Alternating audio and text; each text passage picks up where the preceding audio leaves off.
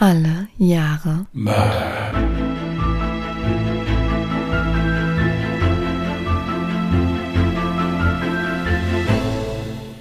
Herzlich willkommen zu Alle Jahre Mörder, der True Crime Podcast mit Christian, hallo. Und Jasmin. Hi. einen schönen Sonntag wünschen wir euch allen zusammen. Und das schon am Donnerstag. Ja, also Ja, wir sind verdammt früh dran diesmal. darf man eigentlich vorträglich einen schönen Tag wünschen? Wenn man vorträglich zum Geburtstag gratuliert, soll das Unglück bringen, habe ich gehört. Wer hat denn wann Geburtstag? Gar nicht. Ich meine, kann man im Vorfeld schon einen Sonntag, schönen Sonntag wünschen, obwohl es noch gar kein Sonntag ist. Ja, na klar, weil die Leute, die es ja dann betrifft, die hören es ja dann auch erst am Gut, Sonntag. alles klar. Oder stell dir mal vor, die hören es erst am Montag. Was ist denn dann? Dann, Ja, dann ist ja, dann ist ist scheiße. vorbei. Dann, dann scrollt das vor halt bis zum Fall. dann geht es für den nächsten Sonntag, Ja. ist ganz klar. so, wir wollten erstmal ganz fett nochmal Dankeschön sagen, denn wir haben heute die ja, Gewinnauslosung gepostet. Wir haben die Gewinner auch angeschrieben. Wir haben auch bislang, glaube ich, von jedem oder jeder Gewinnerin, das waren tatsächlich drei Frauen, die gewonnen haben, eine Antwort erhalten. Und deswegen wollten wir nochmal ganz, ganz lieben Dank an alle sagen, die bei dem Gewinnspiel mitgemacht haben zum Jubiläum unserer hundertsten Folge.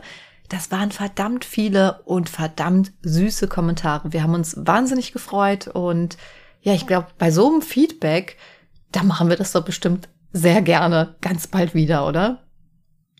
Also das mit den Gewinnerinnen fand ich ganz süß. Also ich bin ja teilweise gar nicht dazu gekommen, die Gewinnerinnen anzuschreiben. Da haben die sich schon bei mir gemeldet. Ich meine, ich bin ja bekanntlich bei Social Media nicht der Schnellste. Das ist ja bekannt, wobei ich diesmal echt hoch motiviert war. Ja, einen ganzen Morgen habe ich hier gesessen, habe mein komplettes Leben nahezu ausfallen lassen, um diese Sache da abzuwickeln. Was? Ja, ja. Hey, warte ja. mal ganz kurz. Das hört sich jetzt so an, als hättest du alles alleine gemacht. Nein, darum bitte- geht's ja gar nicht. Es geht ja nur darum, dass du ja in so Sachen acht bis zehnmal schneller bist als ich. Ach so. ich brauche ja immer einen Moment für sowas. Das ist ja immer nicht so einfach, ja. Mit diesen drei Accounts, dass ich auch mit dem richtigen Antwort gebe und so, das ist alles nicht so einfach, ja. Dann kriege ich zwischendurch noch Nachrichten mit Anweisungen geschickt, wo ich gar nicht weiß, was ich überhaupt machen sollte. Achso, von mir. Ja, ja. Also, das ist alles nicht so einfach bei mir, ja. Ach hier, das, die Anweisung können wir unseren Zuhörern Das- und Zuhörerinnen jetzt gerade mal weiterleiten. Es wäre super, super nett von euch, wenn ihr einen Instagram-Account habt, dann meldet doch mal bitte den Fake-Account von allejahremörder.team, also at allejahremörder.team.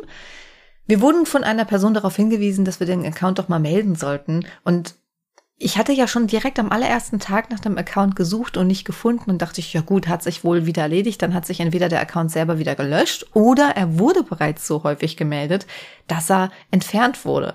Pustekuchen. Der, der liebe Christian hatte herausgefunden, ja, Sherlock Holmes heute, dass der Account uns einfach blockiert hat. Deswegen haben wir ihn gar nicht gefunden und sind davon ausgegangen, dass er weg war. Also, falls er noch existieren sollte zum Zeitpunkt, wenn ihr jetzt den Podcast hört und ihr habt einen Instagram-Account, dann bitte mal den Account at allejahremörder.team melden, weil das sind nicht wir und das war der Account, der Fake-Nachrichten verschickt hat mit, ja, herzlichen Glückwunsch, du hast beim Gewinnspiel gewonnen was halt alles keinen Sinn ergeben hat, weil das Gewinnspiel ja erst am 22. abgeschlossen war. Ja, also deswegen nochmal ganz wichtig der Aufruf, solltet ihr von irgendeinem anderen Account eine Nachricht bekommen mit irgendwelchen Informationen, klick auf diesen Link, bitte niemals draufklicken, wenn ihr den Account nicht kennt.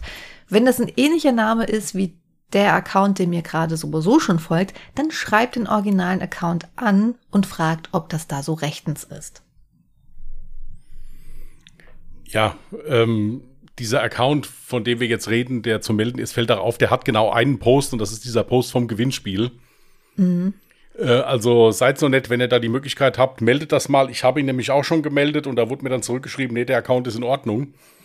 Also insofern, wenn ihr da die Möglichkeit habt, macht das gerne mal, weil äh, das ist einfach Betrug.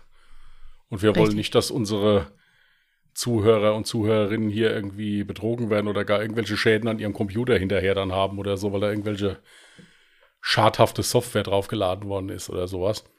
Ich denke mal, da wurden persönliche Daten wahrscheinlich einfach gefordert. Irgendwie, irgendwie sowas, keine Ahnung, aber halt auf jeden Fall melden. Ja, es haben auch einige geschrieben, sie wären traurig, dass sie nicht gewonnen haben. Also wie gesagt, seid nicht traurig.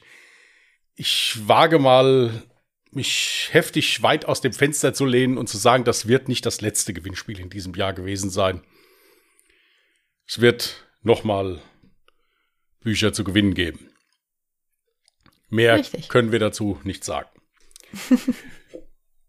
genau. Dieses Jahr hast du gesagt? Ja gut, ist ja noch ein bisschen Zeit, also. Ja, also wenn alles gut geht, dann vielleicht schon dieses Jahr. ja gut, das weiß doch eh in zwei Wochen keiner mehr. Was, was interessiert mich dann mein Geschwätz von letzter Woche? So, also. Wow.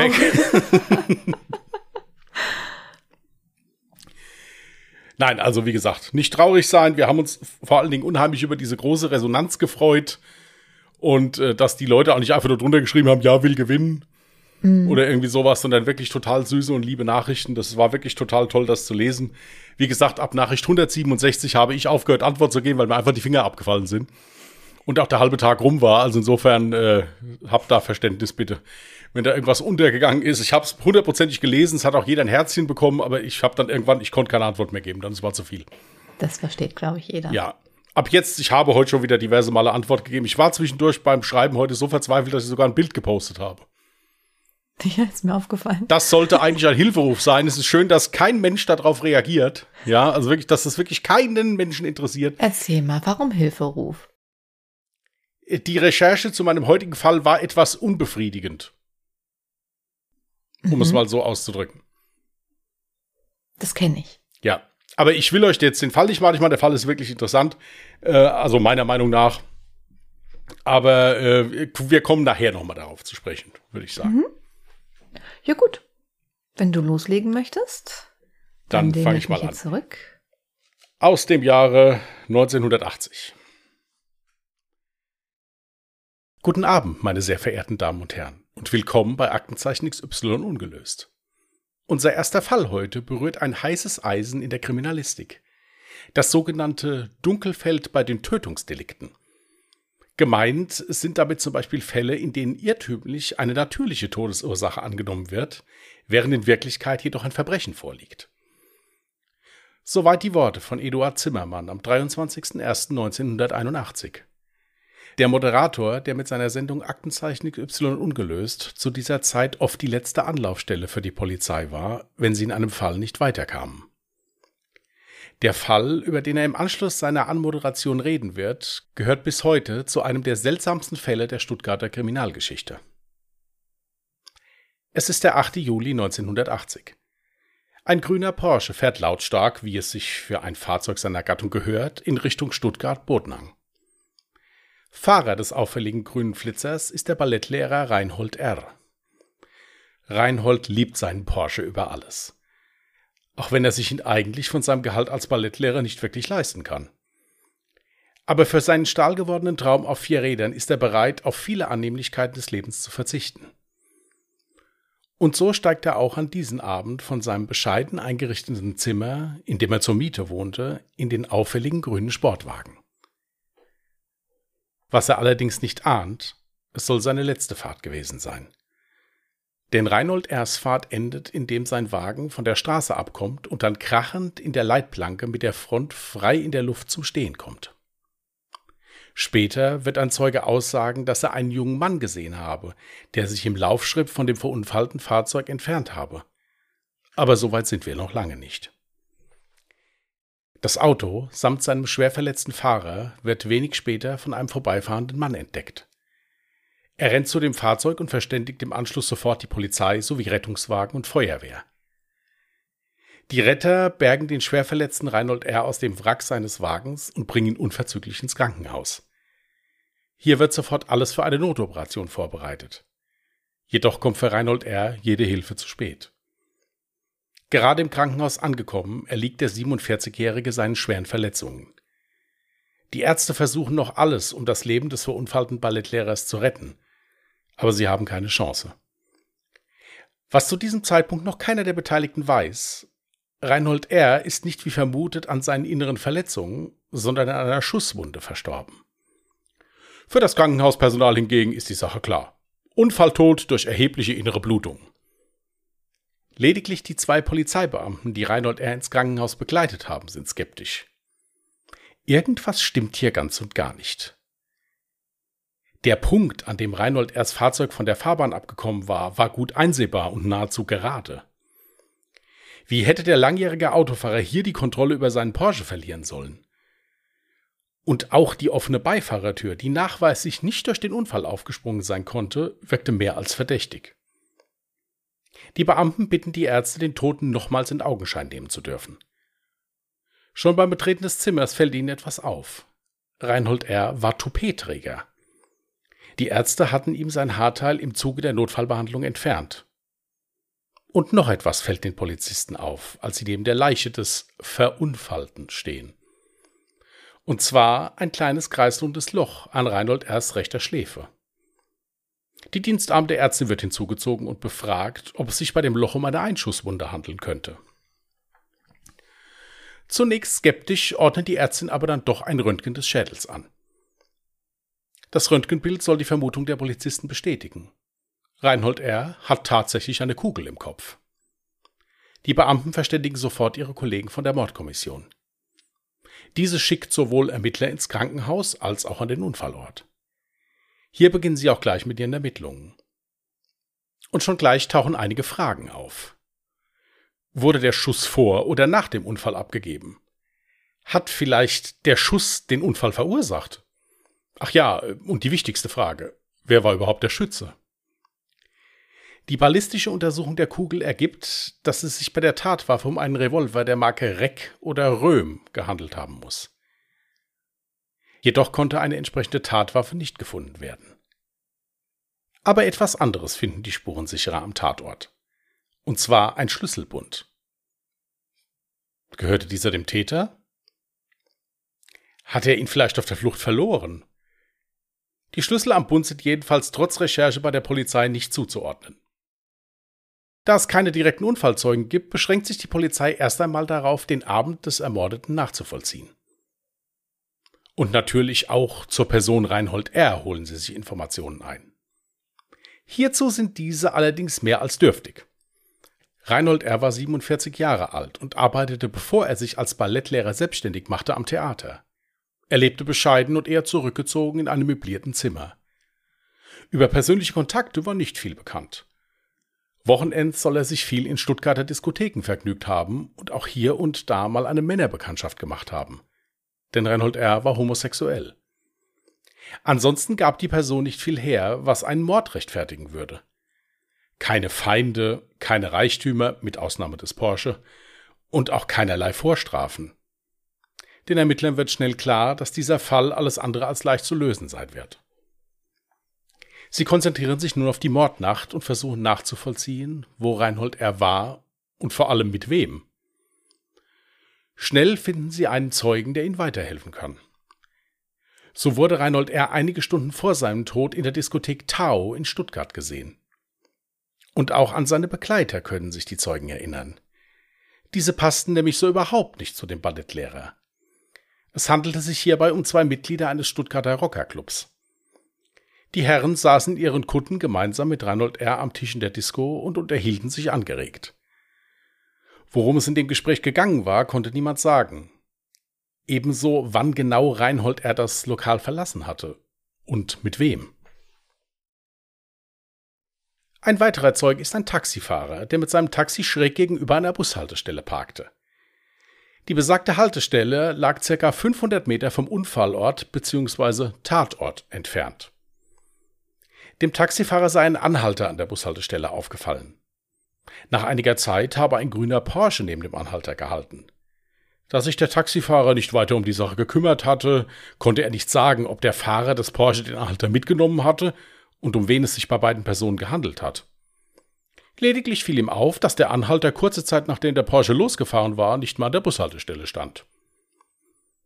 Die Polizei setzt nun alles daran, die beiden Männer aus der Disco ausfindig zu machen. Es beginnen umfangreiche Ermittlungen im Rockermilieu. Hierbei stoßen die Beamten auf Joachim F., Mitglied eines großen Stuttgarter Rockerclubs.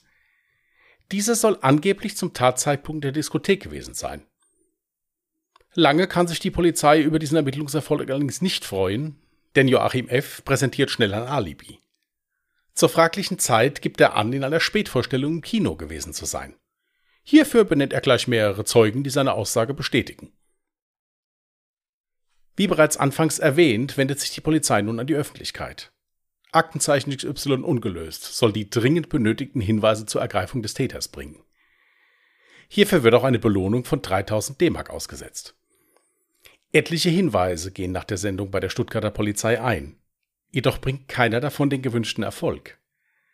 Auch gab es Hinweise zu dem gefundenen Schlüssel. Hierbei wird den Beamten aber mehr und mehr klar, dass dieser in keiner Verbindung zu dem Täter oder der Tat steht. Vier Jahre soll es dauern, bis die Polizei wieder einen Hinweis auf den Täter bekommt. Dies geschieht mir per Zufall.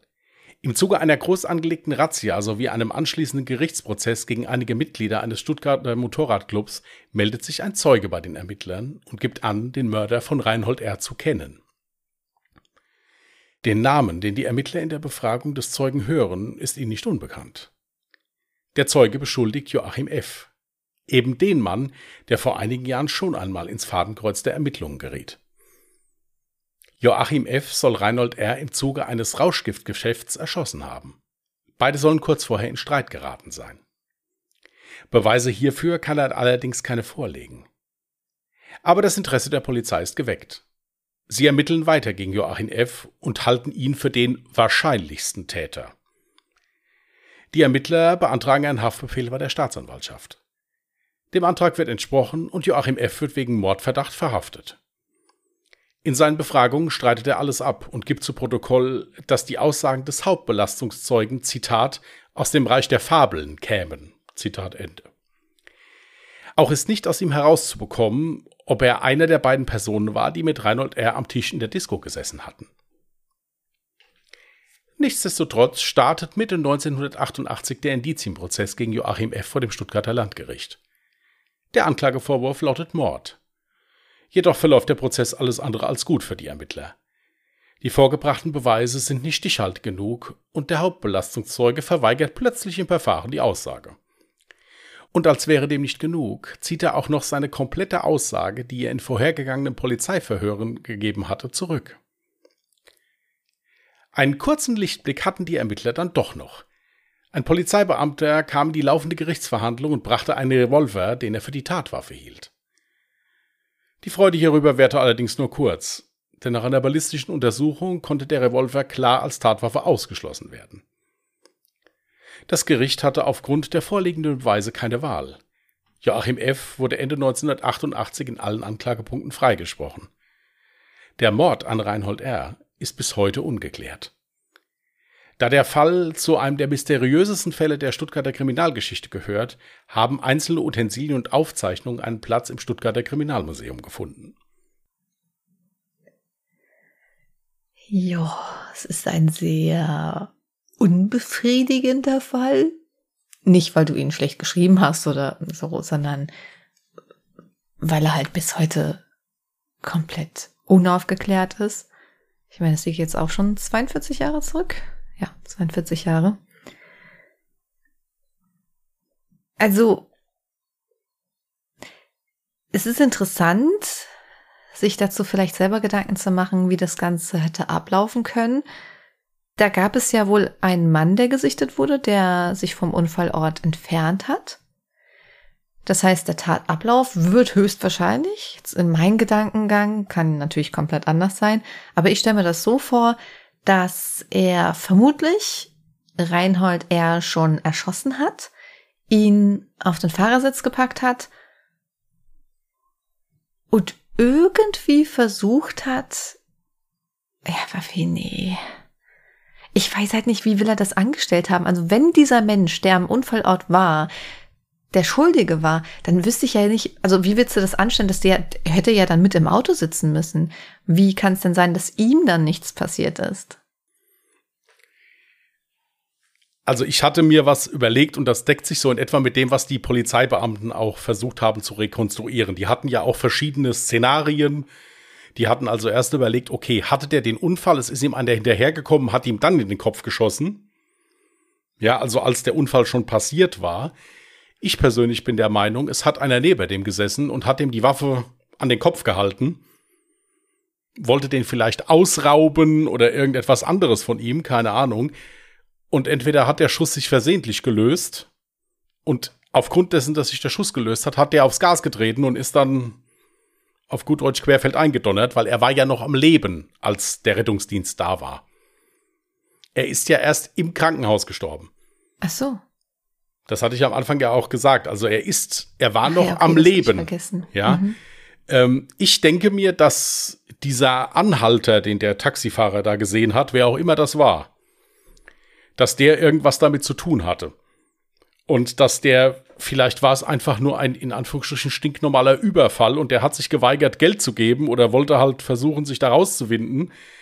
Der Räuber in Anführungsstrichen wurde nervös, hat abgedrückt und hat dann nicht gemerkt, okay, dass der vielleicht schon einen ersten Gang eingelegt hatte. Das war die Variante jetzt von der Polizei. Und dass der aufgrund des Schusses einfach die Kupplung losgelassen hat, das Gas getreten hat und ist dann querfeld eingedonnert. Aber dann ist mein nächster Gedanke, dann hätte man ja eigentlich eher Erfolg haben können bei der Ermittlungsarbeit. Denn wenn ich mir jetzt mal das Foto anschaue, wie dieser Porsche da in der Leitplanke halt wirklich, der steht ja quasi auf den Hinterreifen oder also er steht ja.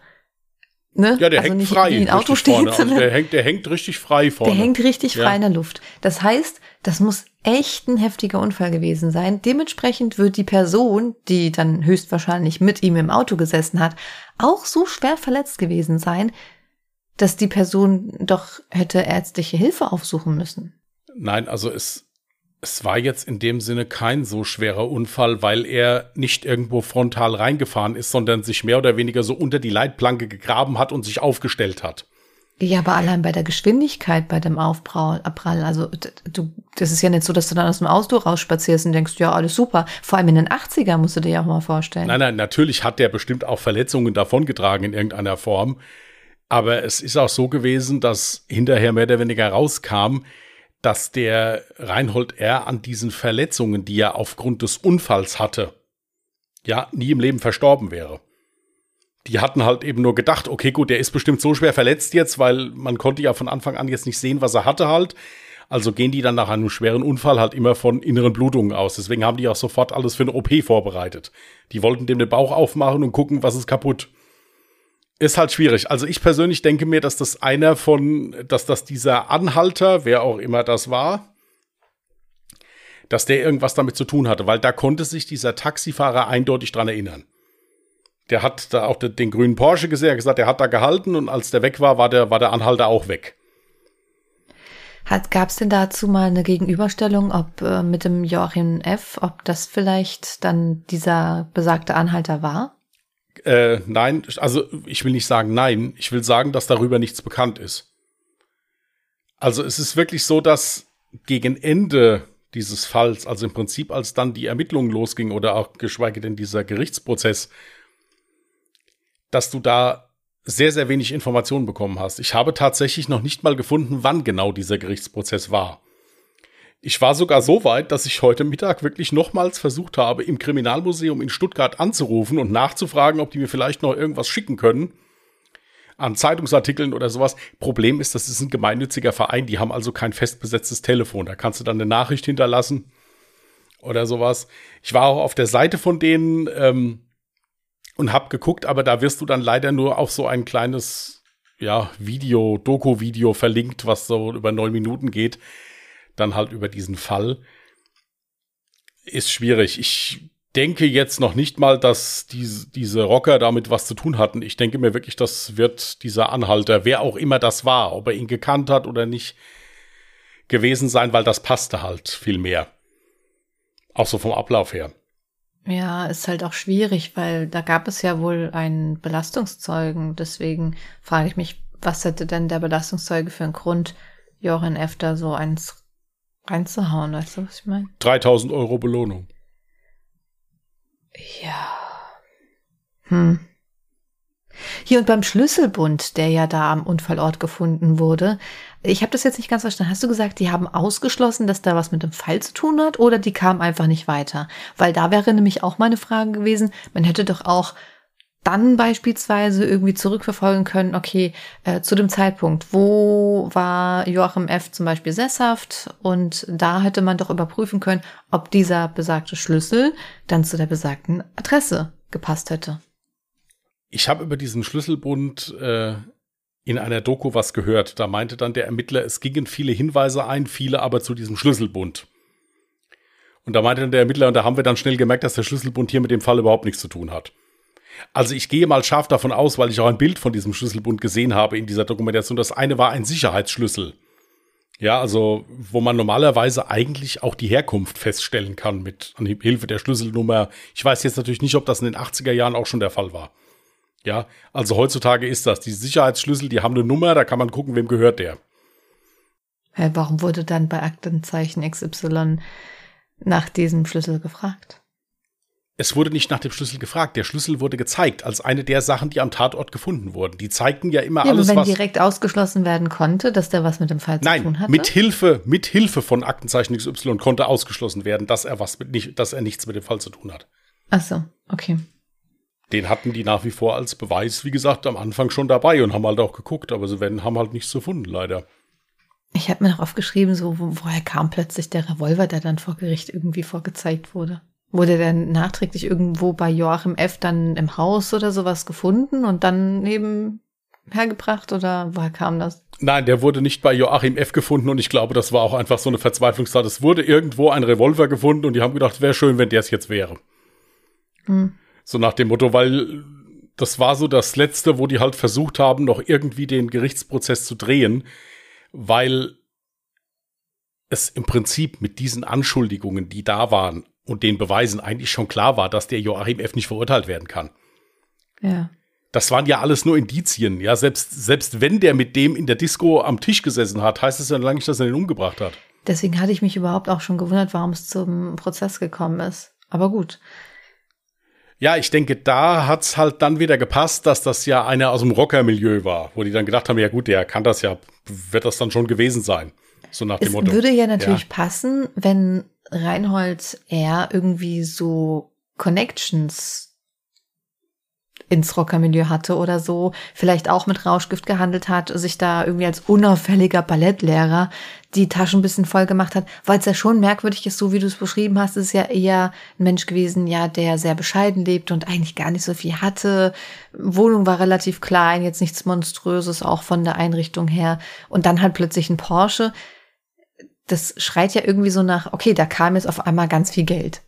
Nein, es muss aber wirklich so gewesen sein, dass er für diesen Porsche alle anderen Annehmlichkeiten des Lebens weggelassen hat. So wurde es, das war sein Traum und das, und, und für dieses Auto hat er wirklich sonst alles, was er an Annehmlichkeiten hatte, äh, halt zurückgesteckt. Ich meine, der war, wie gesagt, selbstständiger Ballettlehrer, hat auch äh, Veranstaltungen organisiert, also hier so Tanzveranstaltungen in Hallen oder so. Also ich denke jetzt nicht, dass das ein ganz armer Schlucker war. Das nicht, aber das ist jetzt halt auch keiner, der in Porsche fahren kann und dann trotzdem in Saus und Braus leben kann. Aber das war wohl ein Jugendtraum von ihm. Er wollte schon immer einen Porsche haben und den hat er sich gekauft und hat dann dafür wirklich halt in puncto Wohnung, in puncto anderen Ausgaben ganz, ganz viele Abstriche gemacht. Das wurde den Ermittlern auch so mitgeteilt. Also wie gesagt, ein vollkommen unauffälliges, in Anführungsstrichen jetzt, großen Anführungsstrichen, langweiliges Leben. Also überhaupt niemand, der in irgendeiner Form in Erfahrung, äh, in Erscheinung getreten ist oder so. Ja, aber trotzdem hatte er ja dann ein angeregtes Gespräch geführt mit ja. zwei Leuten aus ja. diesem Rockermilieu. Also irgendeine Connection wird es da ja gegeben haben. Und das ist halt auch der Grund, warum der überhaupt, also er war in dieser Disco Stammgast, muss man dazu sagen jetzt. Also er, die Leute kannten ihn da schon. Und der Grund, warum an diesem Abend so Notiz von ihm genommen wurde, war, weil er halt eben diese zwei Herren aus dem Rockermilieu da bei sich sitzen hatte und das gar nicht gepasst hat. Also das war normalerweise nicht der Umgang, den der gepflegt hat. Wie gesagt, es ist hinten raus, also gegen Ende des Falls ist es ein bisschen äh, unbefriedigend halt, weil halt ja sehr wenig Informationen da sind und im Endeffekt ja dann noch nicht mehr viel passiert. Also der Fall ist bis heute ungeklärt. Ja, also ich, ich möchte auch mal ganz kurz sagen, du hattest gesagt, ähm, ja, also der Belastungszeuge wollte sich vielleicht die 3000 Euro einkassieren. Es kann meiner Meinung nach aber auch ebenso gut sein, du sagst ja im Rockermilieu, dass das stimmt, dieser Belastungszeuge allerdings so unter Druck gesetzt wurde, dass er dann nicht mehr aussagen wollte, vor Angst. Und dass zum Beispiel sein Alibi mit dem, hat er gesagt, er war im Kino oder so. In der Spätvorstellung im Kino. Ja, dass das vielleicht ebenso fake war. Ich meine, die halten ja in Rockermilieus halten die ja zusammen wie eine Familie, ist ja klar. Ne? Absolut. Also. Und deswegen ist es auch der, ist es auch, kann, das, was du jetzt gesagt hast, kann hundertprozentig auch so sein. Ja. Und deswegen werden, hätten die auch nie rausbekommen, wer der zweite Rocker war, der da mit am Tisch gesessen hat. Hm. Ja, weil das machen die nicht, das sagen die nicht äh, und fertig. Ja, so wie ich zu Anfang schon sagte, ein sehr unbefriedigter Fall, weil es ist halt immer traurig zu wissen, da gab es ein Opfer und niemanden, der dafür büßen musste. Ja, auf jeden Fall. Ich hatte ihn, wie gesagt, jetzt trotzdem genommen, weil ehrlich gesagt die Auswahl 1980 auch wirklich übersichtlich ist an Fällen. Zumindest an Fällen, die auch noch nicht so oft gemacht worden sind. Der letzte Fall war, war ja 1980 auch bei mir der Kimmel. Da hatte ich diesen Fall auch schon gelesen, aber habe gedacht, naja, beim Kimmel kannst du ein bisschen mehr rausholen noch. Aber ich meine, es ist ja schon, es ist ja interessant. Es ist halt nur schade, dass man, ja, dass man nicht noch tiefer reinkommen kann, weil halt paar Informationen halt fehlen. Ja. Aber unsere Zuhörer und unsere Zuhörerinnen können jetzt natürlich gerne mitspinnen, was die Aufklärung des Falles angeht. Ja, also eure Vermutung, wer könnte es gewesen sein, wie könnte das Ganze abgelaufen sein. Ihr werdet auf Instagram übrigens und auf Twitter übrigens auch sehen, wie dieser Porsche genau in dieser Leitplanke quasi gestanden hat. Dazu werden wir einen Post machen und, wie ich in der Dropbox gesehen habe, auch ein Bild von Reinhold R. Ja, Qualität bitte ich zu entschuldigen, es gibt kein anderes.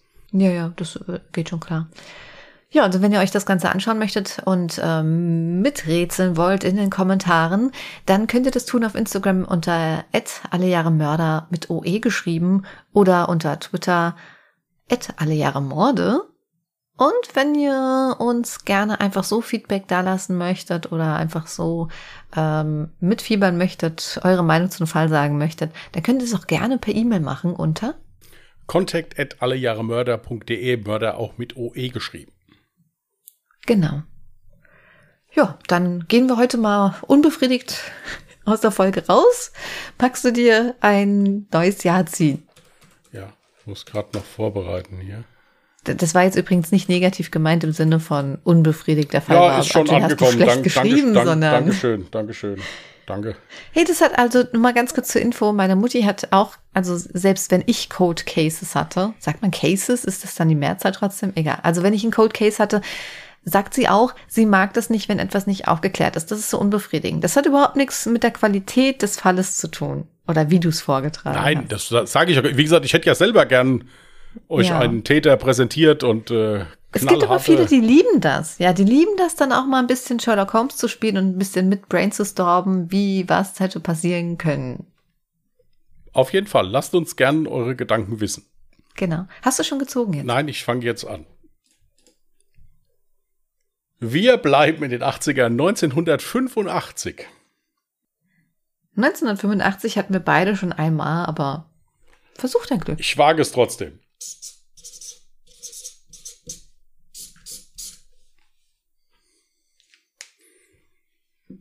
Gut, ihr Lieben. Sehr schön. Dann habt ihr es schon wieder geschafft mit uns für diesen Sonntag. Mhm. Wenn ihr Lust habt, hört gerne nächste Woche. Das habe ich immer noch nicht richtig drin. Entweder Mittwochnacht oder Donnerstagmorgen mal bei unserem anderen Podcast Ungedingst rein. Da geht es nicht um Mord und Totschlag, da geht es aber um andere wichtige Dinge, die im Leben wirklich absolut mal gesagt werden müssen. ja. Erstaunlich ist, dass wir sie sagen, aber das spielt ja keine Rolle. Also wenn ihr Lust habt, äh, die Verlinkung ist unten in den Show Notes. Genau, bei Ungedingst geht es eher um alltägliche Dinge oder lustige Geschichten. Also da ist es eher leichte Unterhaltung und lustige Unterhaltung. Das Pendant zu alle Jahre Mörder quasi. Genau.